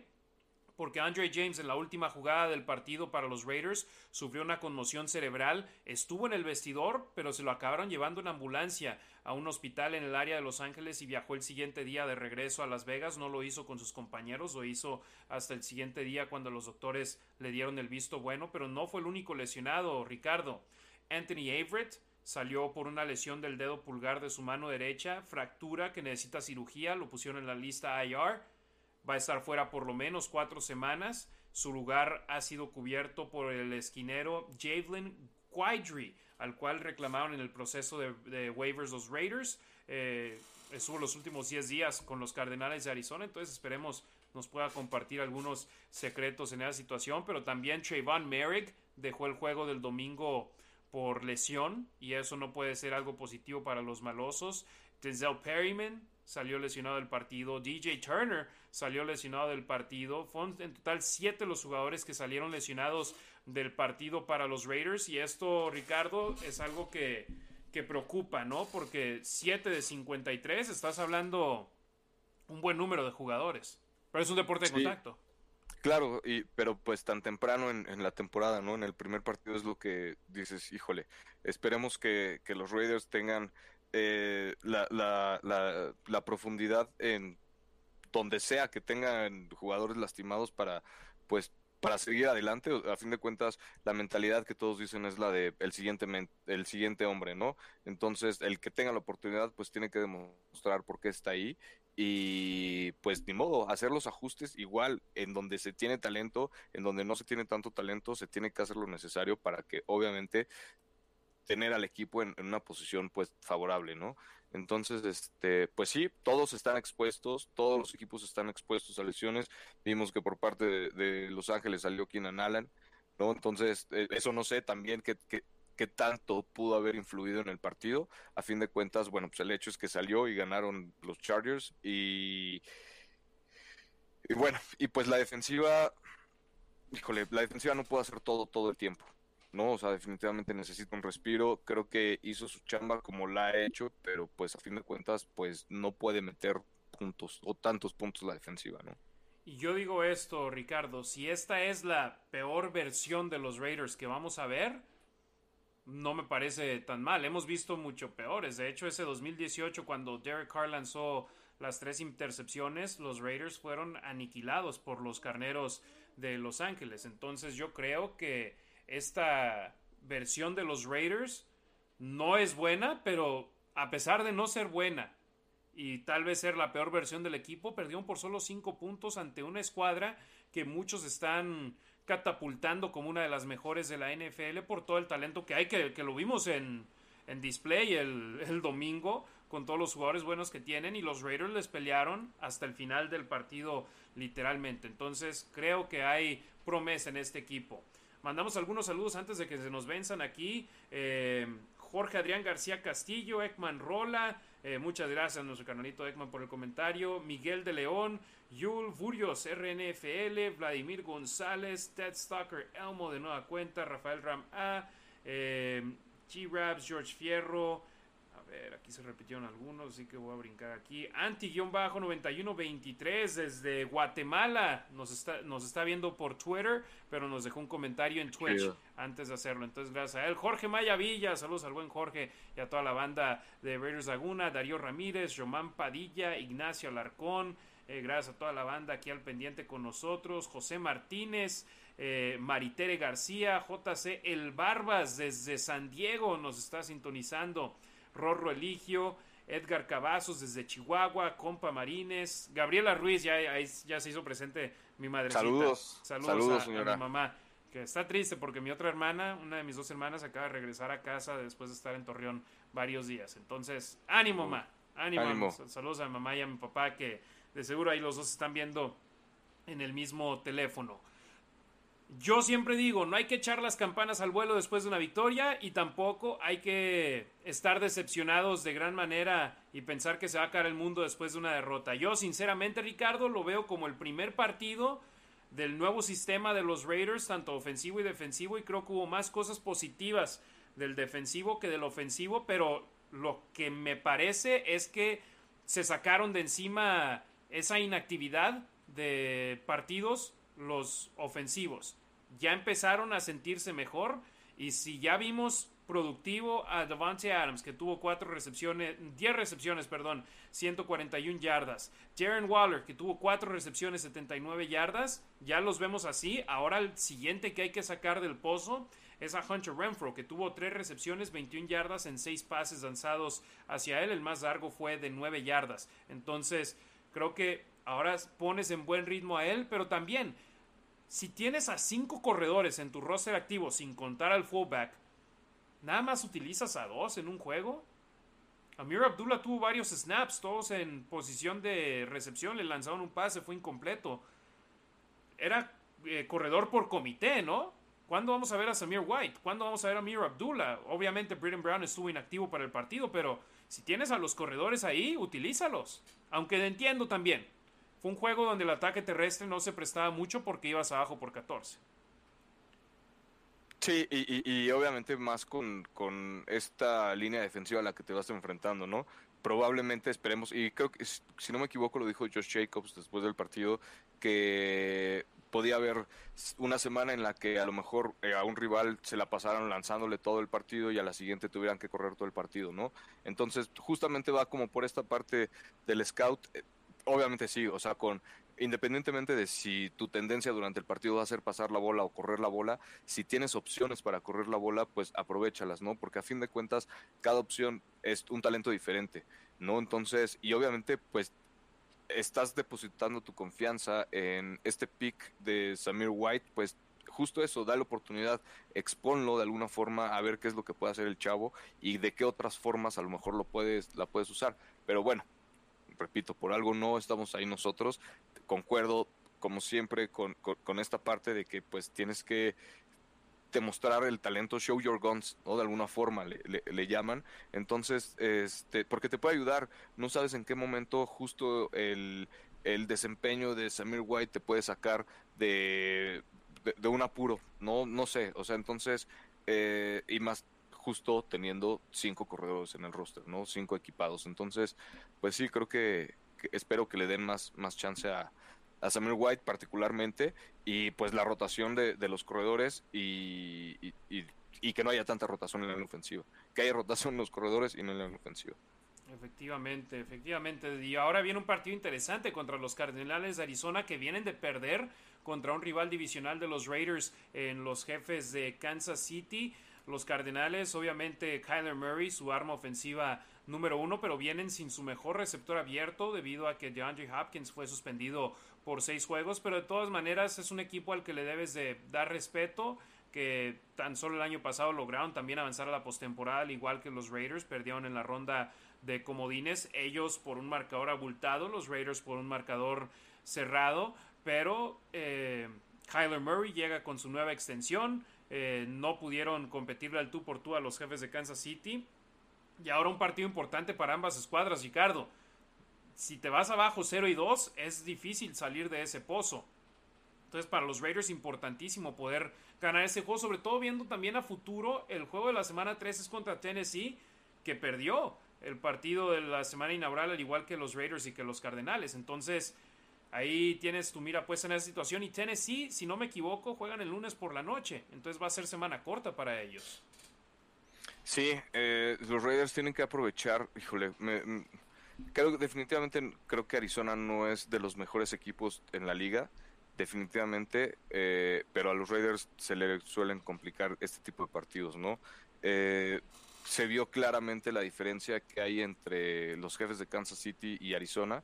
Al menos creo que, aunque sea el primer partido de temporada, creo que igual el talento eh, está ahí, ¿no? Y lo demostraron. Y no es importante considerar que la brecha no fue tan grande en los Raiders, en el partido de los Raiders contra, contra Los Ángeles, que en el de Kansas contra Arizona, ¿no? Entonces, eso habla, creo que habla bien de los Raiders. Entonces, eh, volviendo al punto de, Arizona, creo que sí se tienen que poner mucho eh, las pilas en los ajustes en la línea ofensiva, porque no es mala la defensiva de Arizona, a pesar de que no, no, no se me hace un equipo bueno, eh, o, de lo mejor de la liga. Tienen pues obviamente a JJ Watt, no sé si va a jugar sinceramente, pero tienen a Buda Baker, se enfrentan a Trayvon Mullen, que eh, bueno, el ex-Raider, no sé también si vaya a jugar, pero va a ser un duelo bastante interesante, ¿no? Por ahí con, los receptores de los Raiders. Entonces, este, híjole, tienen que aprovechar esto y que, de alguna forma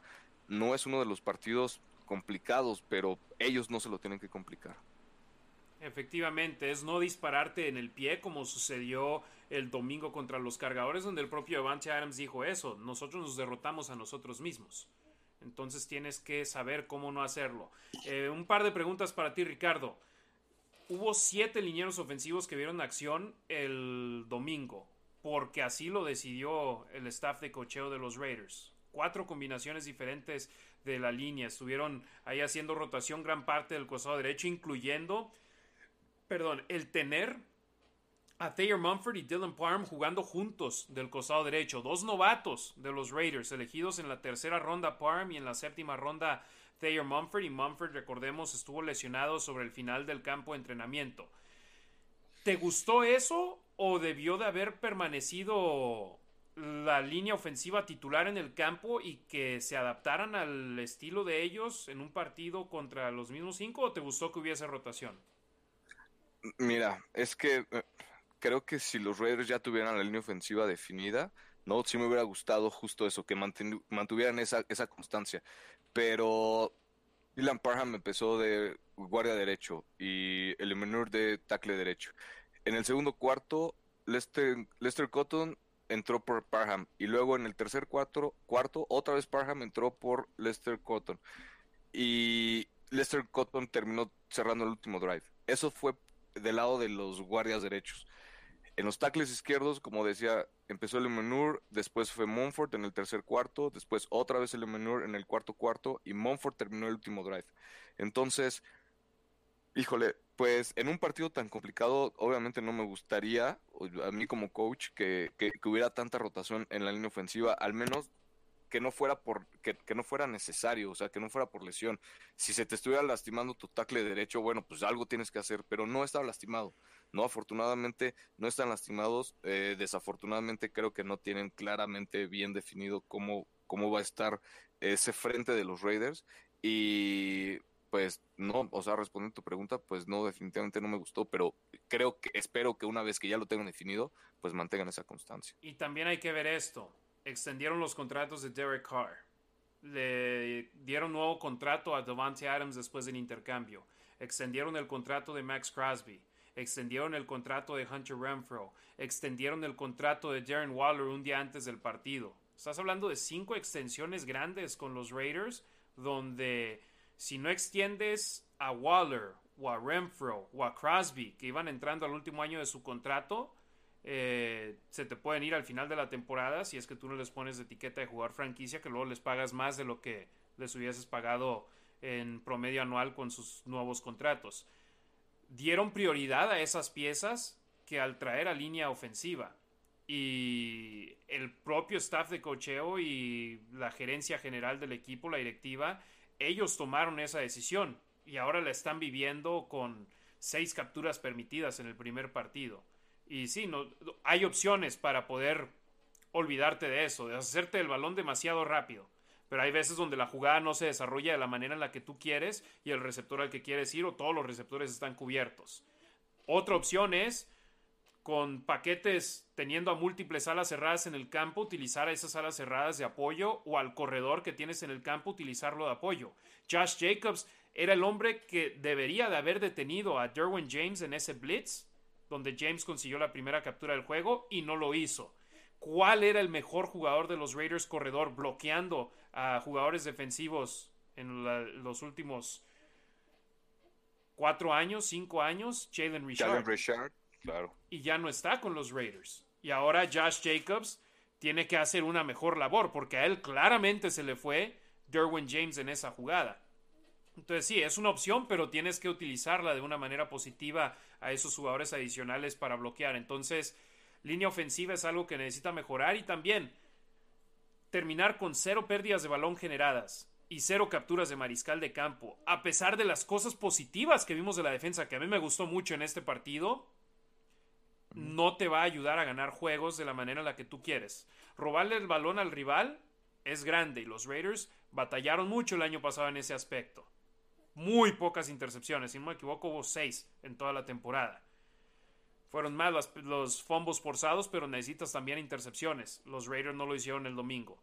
Necesitas hacer una mejor labor capturando al rival, al mariscal de campo rival y vas de un quarterback elusivo en Justin Herbert, a uno todavía más elusivo en Kyler Murray. Entonces necesita hacer una mejor labor en ese aspecto y los Raiders tienen una tarea difícil, pero esta tarea me parece que en el momento en el que ganen ese primer partido con Josh McDaniels al frente, la confianza va a elevar y yo en estos momentos creo que Derek Carr su confianza ya está más alta que la que los que como lo estuvo el domingo en el partido. La primera mitad se le complicó de gran manera. La segunda mitad se vio mejor.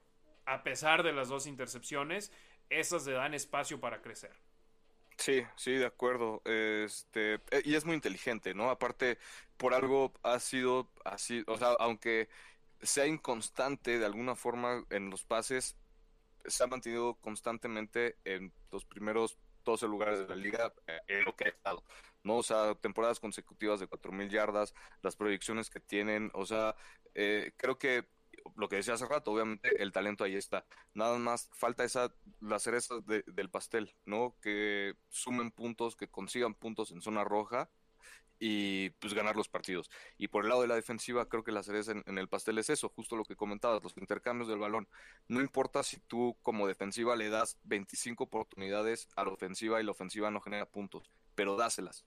¿No? Tú generale esas oportunidades y, y, y, y pon justo eso a, todo el equipo, a tu ofensiva, en posición de ganar, ¿no? Para, para generar puntos. Repito, tú dáselas, no importa si ellos no lo generan, a tu chamba y dáselas. Y esa, ese es lo que le está faltando, ¿no? A la defensiva. Entonces, híjole, suena a lo mejor muy fácil, pero creo que con esas dos pequeñitas cosas, te lo juro, que los Reyes van a ser un equipazo. Nada más es cuestión de que se pongan las pilas definitivamente es más fácil decirlo que hacerlo. Claro, Entonces, ahí es algo que hay que mantener en la mira. Gracias Omar García que se suscribió a nuestro canal de YouTube. Ustedes lo pueden hacer tal y como lo ha hecho él. Y Freddy Cervantes también se suscribió durante el programa en vivo de hoy. youtube.com diagonal la nación Raider. Ayúdenos a llegar a los mil suscriptores. Nos ayudaría de gran manera que lo hicieran porque ya de esa forma podemos monetizar nuestro programa. Nos pueden dejar superchats también cuando ya estamos eh, con la oportunidad de ser monetizados y ya no tienen que ir a la nacionraider.com para dejar una donación y sus comentarios, sino simplemente van a youtube.com diagonal la nación radio y durante el programa ahí pueden dejar una donación. Así que si no están suscritos a nuestro canal de YouTube es muy fácil. Necesitan tener una cuenta de Google ir a YouTube y ahí simplemente se suscriben. Si tienen cinco cuentas diferentes de Google suscríbanse a nuestro YouTube en todas las cinco cuentas por favor. Entonces ahí la situación. Ricardo cerramos como lo hacemos con la tradición pronóstico para el domingo Raiders contra Cardenales Híjole, eh, me gusta para un 35-28 Raiders.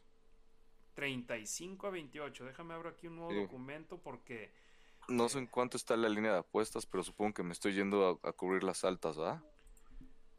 Ahorita aquí te lo checo, pero 35-28 Raiders. Mucho punto, puro touchdown, no goles de campo. Nada, vámonos. Puro de a 6. 35-28 Las Vegas buen Rick. Ah, la computadora no me está dejando, aquí lo guardo en el celular, pues. 35 eh, a 28 Raiders. Sí, mira, la línea está en 51.5 puntos y Arizona y los Raiders son favoritos por 5.5, entonces... Creo que no se alcanzó a ver en Facebook, pero tal vez en el Twitter sí el micrófono se estaba cayendo y no dejé que fuese balón suelto, lo recuperé mientras estaba escribiendo acá con el celular en la otra mano. 35-28 Las Vegas para el buen Rick. Yo me voy a ir con un 32-24. 31-24, perdón. 31-24 Raiders. En este partido. Le preguntaremos ya después al buen Demian a ver el qué dice. Nos aseguramos que el pronóstico se ha hecho antes del partido. Y así los días de juego voy a estar haciendo una publicación en las redes sociales de la Nación Raider para que dejen sus pronósticos. Y si alguien le atina a un marcador exacto, ahí me encargo de, conseguirles un premio. Entonces, estén al pendiente todos los días de juego en las redes sociales de la Nación Raider. Eh, Ahí intentaré tener un premio para ustedes en caso de que la tienen al marcador exacto. Nada de que me faltó un punto, no. Marcador exacto. Y obviamente la mayoría de ustedes están yendo por los Raiders y me encanta. Pero si hay alguno que la atina al marcador para el otro equipo, pues allá, allá ellos y también me encargo de tenerles un premio. Entonces, la un de premio le damos ese. No, no es cierto. Ya ahí Harry verá, pero pero sí, nos encargamos de tratarlos bien. Participen, pero por favor, todos los que participen, suscríbanse a nuestro canal de YouTube. Necesitamos llegar a mil suscriptores. Tenemos casi cinco mil personas siguiéndonos en Facebook. Y no puede ser que no, tengamos mil suscriptores en nuestra página de YouTube. Igual, Twitter, tenemos. ¿Cuántos? Ya más de dos mil seguidores en Twitter. Dos mil seiscientos cincuenta y cuatro. Si todos ustedes nos siguieran en YouTube, ya tendríamos el número necesario para poder monetizar. Entonces, por favor, síganos ahí. Eh, Nación Raider, muchísimas gracias por su apoyo durante toda esta temporada. Ricardo Villanueva, o bueno, más bien durante la pretemporada. Ya gracias a Dios ya empezó lo bueno, donde podemos hablar del conjunto negro y plata. Hoy obviamente no nos vamos a ir tan largos porque nada más somos dos, no tenemos a Demian con nosotros, pero yo insisto, si esta es la peor versión de los Raiders, que vemos y fue contra un equipo competitivo y se perdió por 5 y tuvieron la oportunidad con el balón en sus manos de poder remontar, yo no le hago el feo. Sí, no. Pinta, pinta interesante, ¿no? ¿Qué es lo que se puede lograr con, con este equipo bajo estas circunstancias, ¿no? Entonces, este, pues a ver, definitivamente son, son muchas, lo que decíamos, ¿no? Hay, hay muchas cosas que mejorar y el talento se tiene, es muy temprano en la temporada y pues afortunadamente eso, ¿no? Ya están jugando los Raiders por fin, entonces este pues a disfrutar, ¿no? Que después a muchos se nos va como agua y luego llega la semana 16 y están en playoffs y ya queremos otra vez que jueguen los Raiders, entonces pues vamos a disfrutar. 240 días tuvieron que pasar entre el partido de postemporada de los Raiders ante los Bengalíes y el partido de inicio de la campaña 2022. Ahora por lo menos fue una semana menos, Ricardo, porque avanzaron a los playoffs los Raiders. Y además tuvimos una semana más de temporada regular. Entonces, fíjate, yo eso es algo más que digo. Este año se perdió el juego inaugural, pero tienes 16 por delante. Entonces, calmados, tranquilos. Las redes sociales, Ricardo, explotaron en contra de Derek Carr. Explotaron. Y vi algunos comentarios que no podemos dar lecturas a todos. Porque si le doy lectura a dos, tengo que darle lectura a todos para, para ser justo con todos nuestros seguidores. Y obviamente solamente los que nos dejan donación le damos lectura completa. Tienen preguntas, se las respondemos. Y afortunadamente la mayoría de los temas que quieren que toquemos con preguntas, los tocamos. Entonces no quedamos mal en ese aspecto, pero eh, sí, quemaron a Carr a lo grande. Y yo digo, fíjate, a pesar de tres intercepciones, estuvieron peleando ahí. Eh, Joe Burrow que tuvo cinco intercepciones.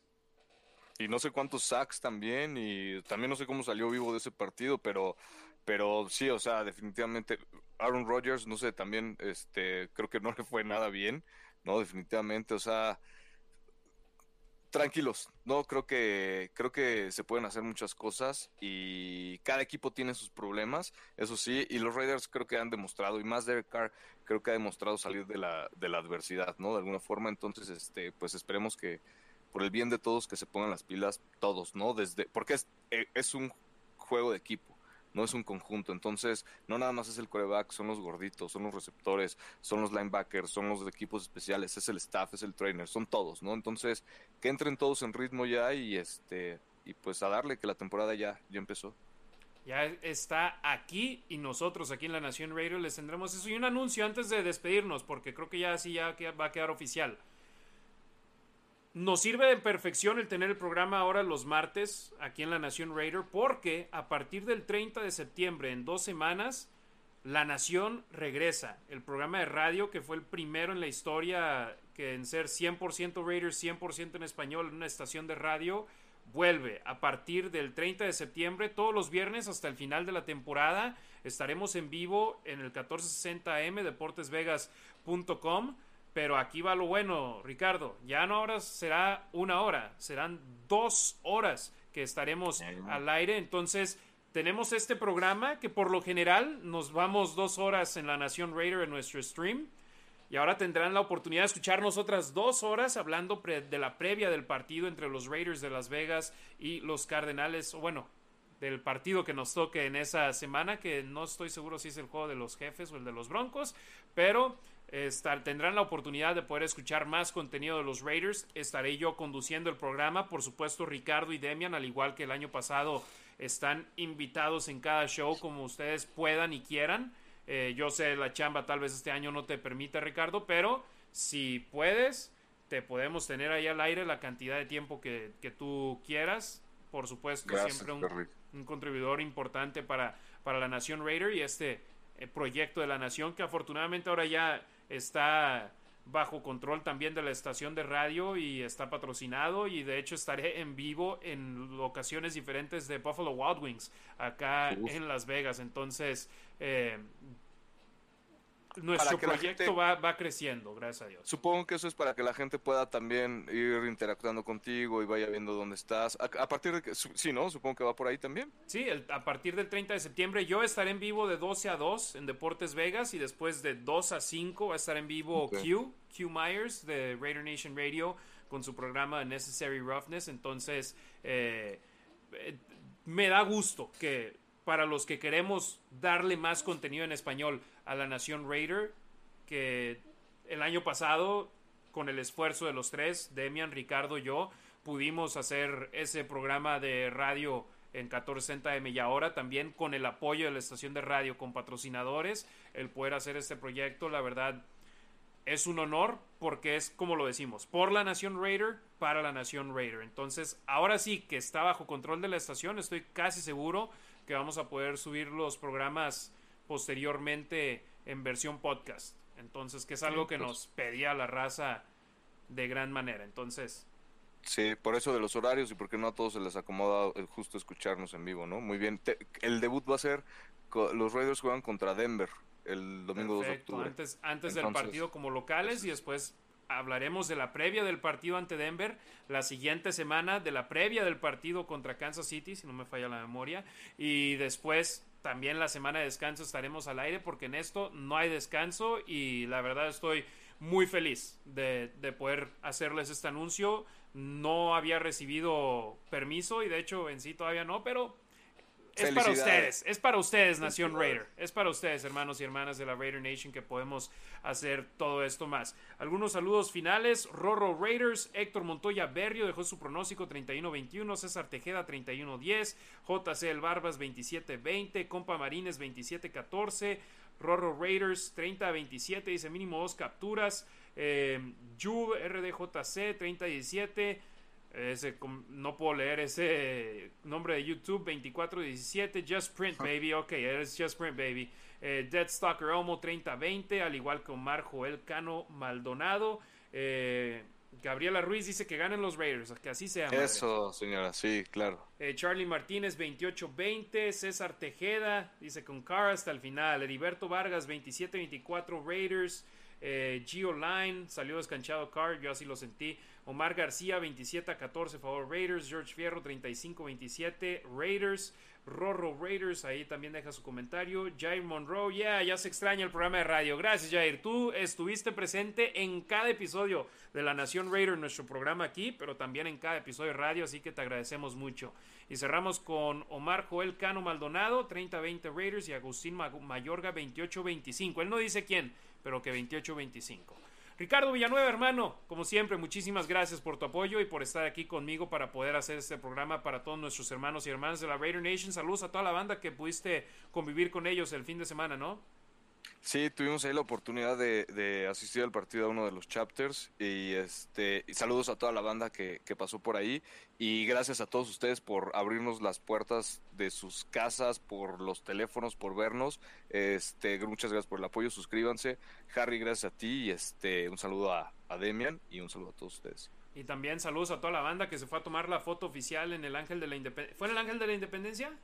Fueron dos, creo que una fue en el hemiciclo a Juárez y creo que la otra fue en el Ángel de la Independencia. La neta es que como yo no pude asistir a ninguna de las dos, pues por eso no fui, pero sí fueron dos por ahí, creo, una en el Ángel y en el hemiciclo, creo. Saludos a toda la banda que se fue a tomar fotos ahí, vi que hubo fotos en Guadalajara, en Monterrey, en Chihuahua. En Chihuahua, en todos lados, en, sí, en todos lados, en Monterrey obviamente, Cancún, ya sabes, ¿no? En todos lados donde está la afición Raider, pues ahí y eso es importante, ¿eh? y se lo digo así. Sé que hay fricción a veces entre grupos.